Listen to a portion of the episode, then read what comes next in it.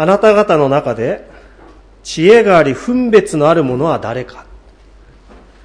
今朝与えられたヤコブの手紙に記される御言葉は私たちにそのように問いかけています。あなた方の中で知恵があり分別のある者は誰か。分別なんてあんまり普段使わない言葉かもしれないですね。あの新海訳聖書って他の聖書の訳がありますけどその新海訳聖書ではこの分別のあるものっていうのは賢い人っていうふうに訳しています。だから本当の意味で知恵があって賢い人っていうのはあなた方の中で誰かっていうふうに問いかけてるわけです。私たちは今この世界を顧みるときまた何かこう混乱した状況を見るときに本当に知恵があり賢いものを必要としていますよね。本当に賢い人がいてほしい、えー、今日私たち与えられたこの御言葉は私たちに対する大事な問いかけのようにさえ思います。というのはヤコブがこう語る背景には背後には、まあ、知恵を誇る者たちがいたわけですよね。でその知恵を誇る者たちの生き方その振る舞いっていうものが、まあ、言ってみれば賢いもの生き方にはなってない。なかった、まあ、そういう状況があったと思います。で、まあ、ヤコブが属している、まあ、共同体社会、まあ、教会、えー、その中で知恵あるものっていうのは実際的に力を持ってた人たちですね。経済的にも富む人たち、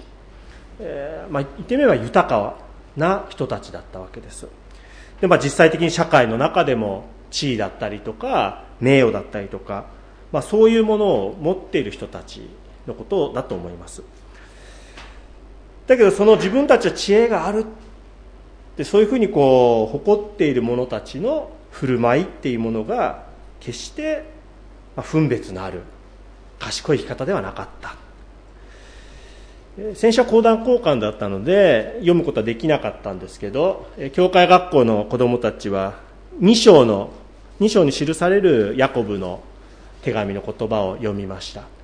でそこには込み出しで人を分け隔てしてはならないってありますけども実際にこう教会の中で、まあ、富む者はなんかすごく優遇されて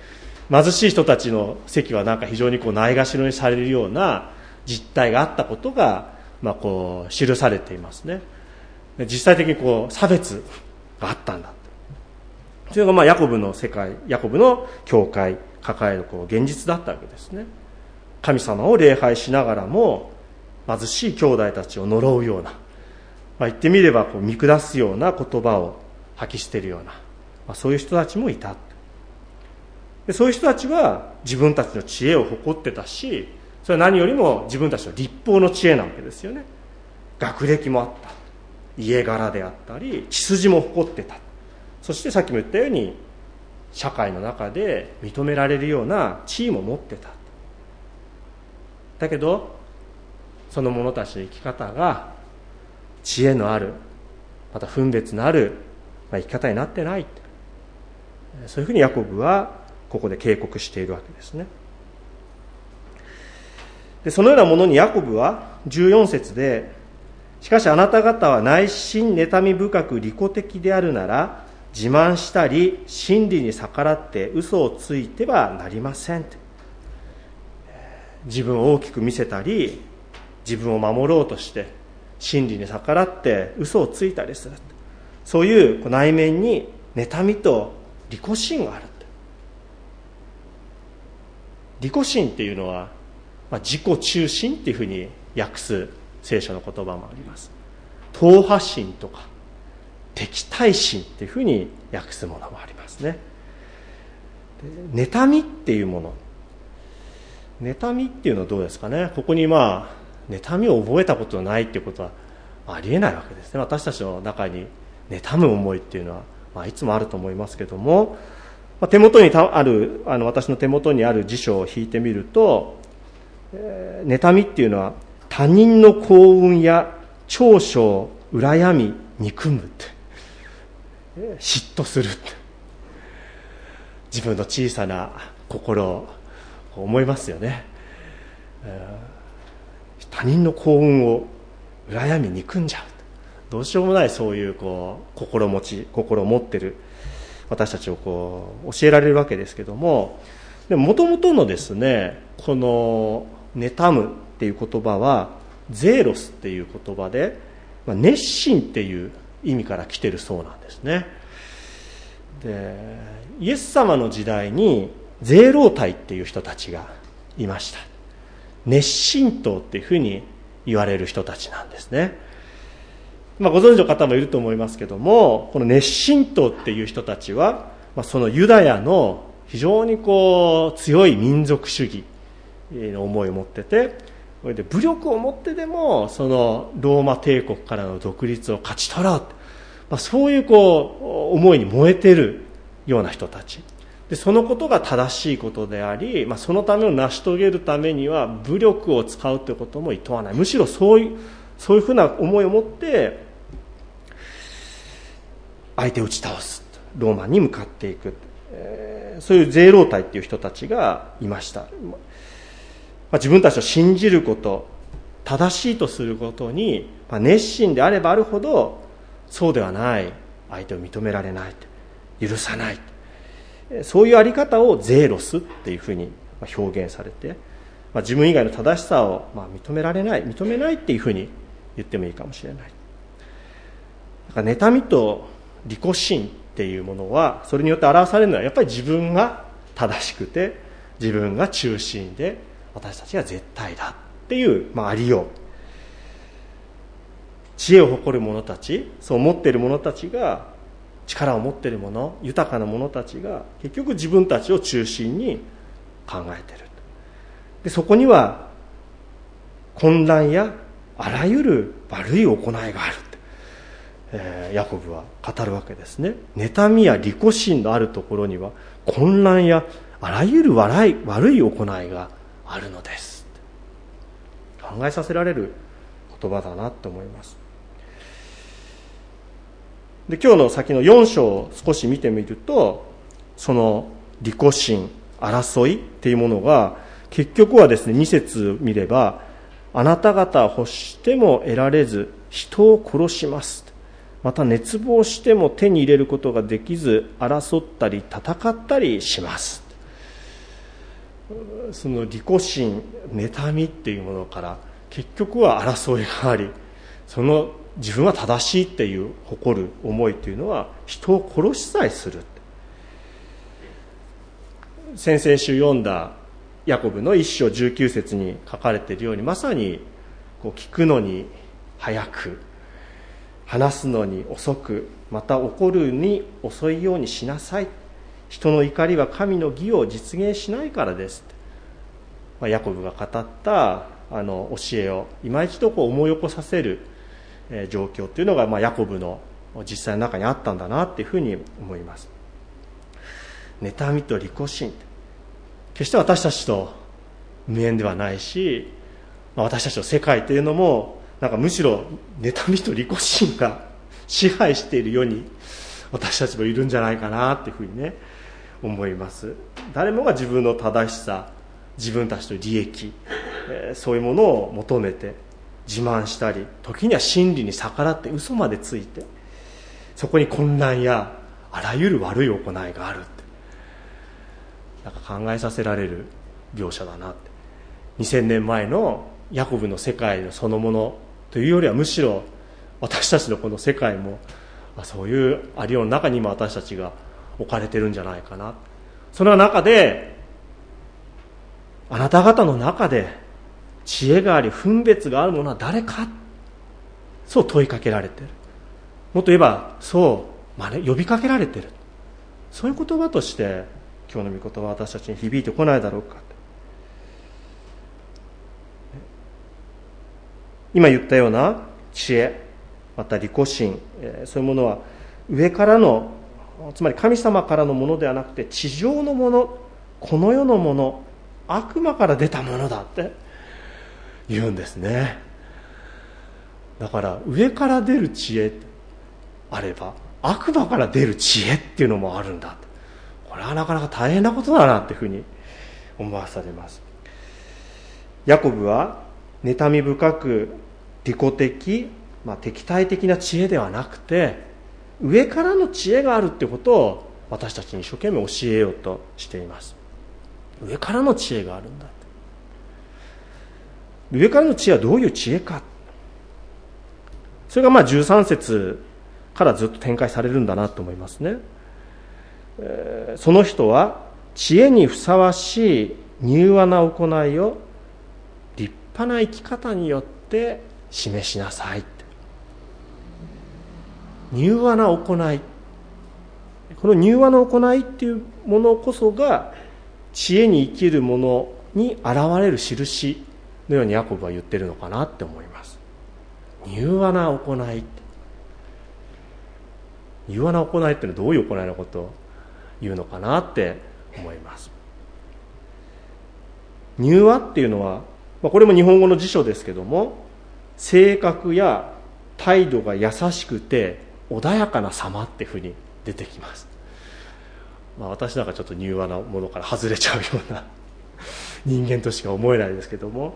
性格や態度が優しくて穏やかな様。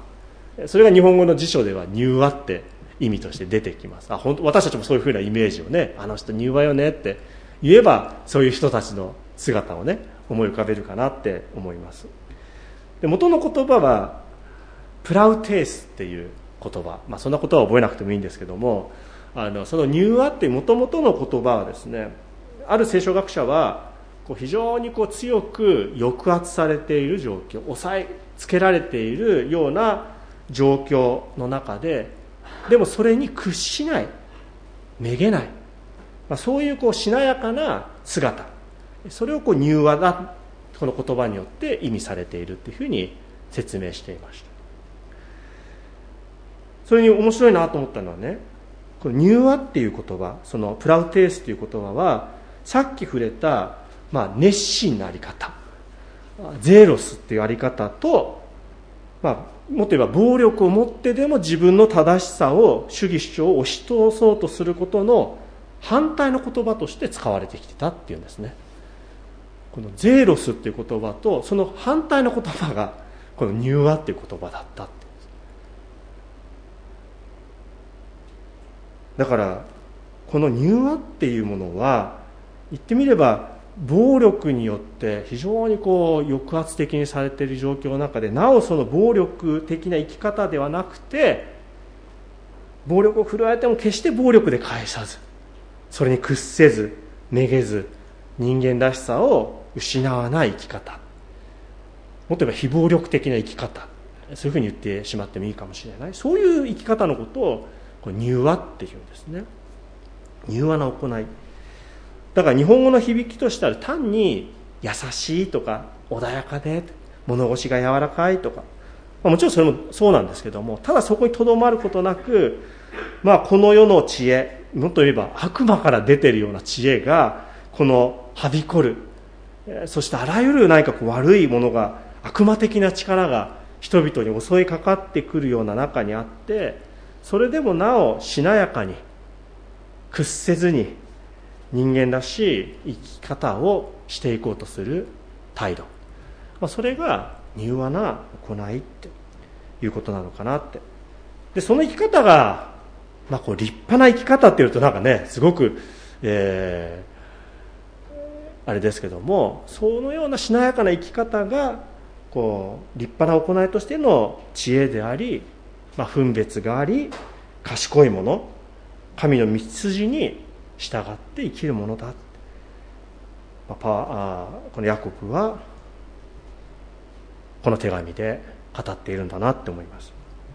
だから上から出た知恵というものは何よりもまず純真でさらに温和で優しく従順なものです。憐れみと良い身に満ちています。偏見はなく偽善的ではでもありません。恩和っていうのはなんか平和的とも訳せる言葉ですし、まあ、従順っていう言葉は、まあ、ある英語の言葉では与える意志っていうふうにも訳されてましたね。与える与える意志を持って生きる、まあ、これが神からの知恵、まあ、続く続く言葉で言えば義の実っていうふうに言えるかもしれない。上から出た知恵何よりもまず純真でさらに温和で優しく従順なものです。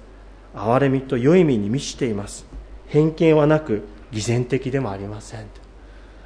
これがまさに知恵あるものであり分別のあるものであり賢いものである。あなた方の中でこのようなものはいるか？ってなんかみんな下を 向いてしまうし少なくともここにいますって言えない私たちがあるかなって思いますね。で私はこれを思い巡らしながらこんな人いるのかなって私たちの中でいるんだろうかって。少なくとも私はそんなことはできない。その時に唯一の柔和な方知恵があり分別のある方本当に賢い方これはもうイエス様なんだなっていうふうにですねあこの賢いもの誰かって上からの知恵って何かってあこれはイエス様なんだなってイエス様以外におられないわって思わされたんですね。まさにここに記されている歩みっていうのはその態度振る舞いっていうのはイエス・キリストの生き方歩みそのものだなって思います。先週あのオリーブの会っていうあの子育て中のお母さんたちと聖書を読む会がありますけれどもそのオリーブの会ではザーカイの物語を読んだんですね。ルカ福音書19章に記されているザーカイの物語を読みました。では今年の夏のあの子供たちのサマーキャンプの、まあ、メインの物語があそのザーカイの物語を読もうとしているので、まあ、せっかくだからお母さんたちもねそのザーカイの物語を知っててほしいなって思いであのザーカイの物語を先週読みました。今日午後の教師会でもその学びをするんですけども、まあ、あの有名なね徴税人の頭であった、まあ、ザーカイ、まあ、エリコの町で本当におそらく人々からもこう弾かれているような金はあったけども非常にこう人生の課題を抱えていた、まあ、一人の男とイエス様の出会いの物語、えーまあ、ここにいらっしゃる方あよく知っている聖書のお話繰り返し繰り返し聞いた物語だと思います。あのイエス様は本当に何の偏見もなくザーカイという一人の男に出会ったわけですね。今日少子のイザヤ書43章1節にね神があなたの名を呼ぶって私はあなたあがなう私はあなたの名を呼ぶってありましたね。ザーカイって急いで降りてきなさいって。イエス様がザーカイの名を呼んだっていうのはまさにはイザヤ書43章の出来事そのものなわけですよね。誰もザーカイの家に泊まるなんてしなかった。だけど私はあなたのところに今日泊まらなければならないって。そのことがザーカイ本当にこう作り変え生かしていった。そういうこう豊かな物語がありますけどもイエス様の悩みを本当に見ればイエス様は当時触れてはいけないとかいろんなものがある中で平気でそのような人に近づき触れ出会い癒していった。あの人たちは神からに話されてるんだ、えー、そういうふうに見捨てられたような人たちにイエス様は近づかれて徴税人や罪人と言われる人たち娼婦と言われる女性たちそういう人たちにも出会いあなたも神の救いの中にあるんだ。あなたも神に愛されている大事な存在だ。そのことを伝えていった生き方。だけど本当の意味でその当時知恵があるっていうふうに言われていたパリサイ人の人たちやサドカイ派の人たちそれこそ熱心党の人たちそういうイエス様の行いに対して非常にこう妬みを持ったわけですよね。そしてそついにその妬みというものはイエス様を十字架につけるほど人を殺すってところまでこうあった上がっていった。それが十字架の出来事として私たちが知っているわけです。だけどあのイエスという方においてあのイエスの生き方によって神様の道が神様の知恵がそして神様の真理が示された。聖書はそのように語ります。私は道であり真理であり命である私を通らなければ誰の父のも誰も父のもとに行くことはできない。とイエス様は言われました。私とパウロも知恵と知識の宝は全てキリストのうちに隠されています。コロサイの2章3節の中で言います。知恵と知識の宝は全てキリストのうちに隠されているんだ。本当にこう上から出る知恵っていうのはキリストに隠されてる。イエス・キリストこそ上からの知恵であるし本当の意味で知恵を求める者はイエス・キリストを求める。イエスに従う。そこに知恵ある者の生き方が明かしされる。そのように思います。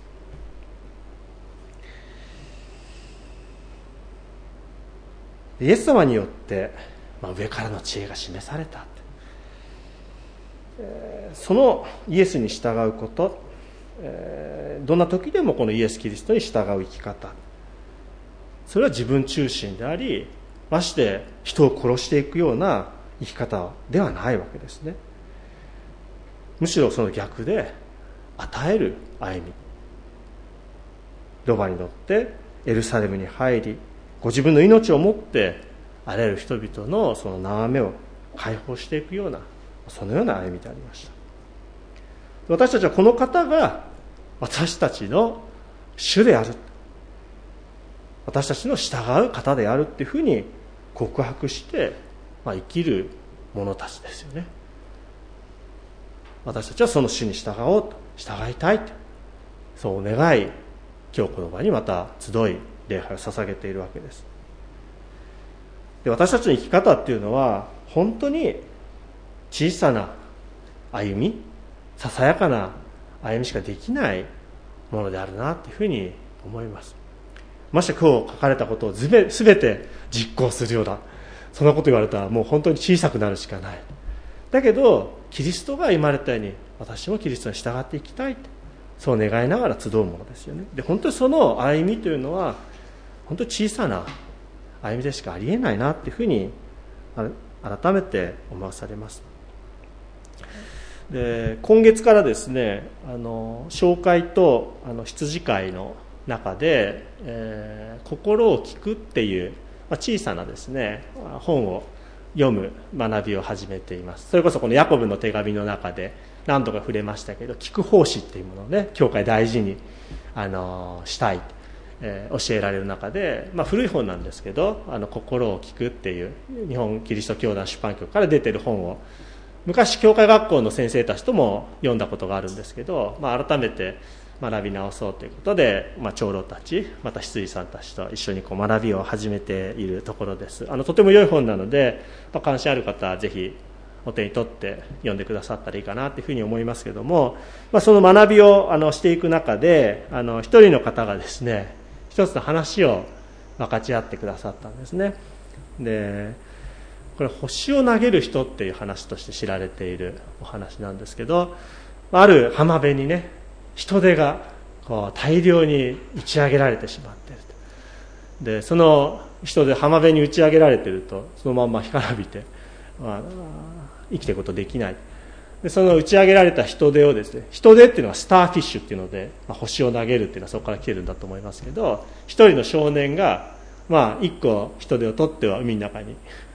投げ入れてでも浜辺はもう人手でいっぱいになってる。中でも一個一個こう戻してる。それを見た一人の人がまそんなことして何になるんだと。何の足しになるこんなにいっぱい人手がいると、まあ、焼け石に水じゃないけどね。何になるんだって。だけどそのふうに言われたあの少年はまた人手をあの拾い上げてでもこの人手にとってはもうそれが全てだと大きな違いだと思うって。でまた一個投げ入れたって。それは本当そうだなと思うんですねこの救い出されて一個水に返されたその人手にとってはもうそれはものすごい大きな出来事。で私たちはもしかしたら人手を全部投げ入れるってことはできないかもしれない。いやむしろ私たちができるのは本当に出会った目の前の人手を1個を海に戻すことしかできないかもしれない。でもそれをする、えー、まさに私この話聞きながらキリスト者の歩みっていうのはまさにこの人手を海に投げ入れ続けていく。そういう歩みだなっていうふうに思います。キリスト者は本当に平凡な平凡な私たちが神の国を目指す、まあ、そういう志のもとで小さな歩みを成し続けていくこと。そのことによって成し遂げられていくんだって。義の実は平和を実現する人たちによって平和のうちにまかれるのです。まさに義の実っていうのはこの聖書の言葉の意味で言えばさっき言ったように本当に悪魔的な力によって押さえつけられてもう生きることが容易でない。だけどもそういうところからこう解放されていく解き放たれていく救われていくそれがこう義っていうことなんですよね聖書でいう。本当の意味で一人一人がいろんなものにとらわれ縛られ一人の人間として生きていくことはできない。だけどあなたも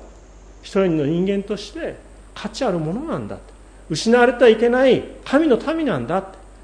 あのザーカイがねイエス様と出会うことによって教えられたようにあなたもあなたは私の愛する子って。そういうふうに宣言しながら解放されながら生きていく。そういう福音の種をですね平和の種を出会っていく。一人一人に私たちが告げていく、まあ、そういう歩みが上からの知恵を求めながら生きていく私たちに求められているかなというふうに思います。今日朝恵子先生が子供たちに「知恵」っていう字をね前に書いて見せてくださってて。で私は改めて知恵っていう字を見てあそうかっていうふうに思ったことはですねあのちっちゃい子でも知る知恵って知ってる感じあるから知るっていうふうに言って絵っていうのは恵みなんですよね。恵みを知るっていうことが知恵なんだなってなんかねこうふっと教えられたような気がしたんです。神様の本当は神様からの恵みを知ること。これが人間にとって深い知恵なんだイエス・キリストという方を私たちが本当の意味で知るそれが知恵なんだ。だからキリストに隠されている命を。キリストを知って生きていくっていうこと。それが私たちが本当に求める知恵なんだなっていうふうに教えられるように思いました。私たちは、まあ、偉大な名前を持つものでありません。本当に小さなあの一人一人ですけども。でもこの人手にとって大きな違いがあるよって。小さな人手を海に投げ入れ続けていったもののように私たちも出会う。人たちに義の実をまき続けていく。平和のうちにまき続けていく。こも結構大事だなって思うんですね。私たちは義の実をまくって言いながら結構対立しちゃったりとか 平和にできなかったりとか自分たちの熱心さ正しさの中で何かそこにさえもこう何ですかね対立だったり憎しみ合いだったり生じてしまう本当に愚かな弱いものだなと思いますけど義の実を義の実は平和を実現する人たちによって平和のうちにまかれるんだって。本当私たちは上からの知恵を求めながら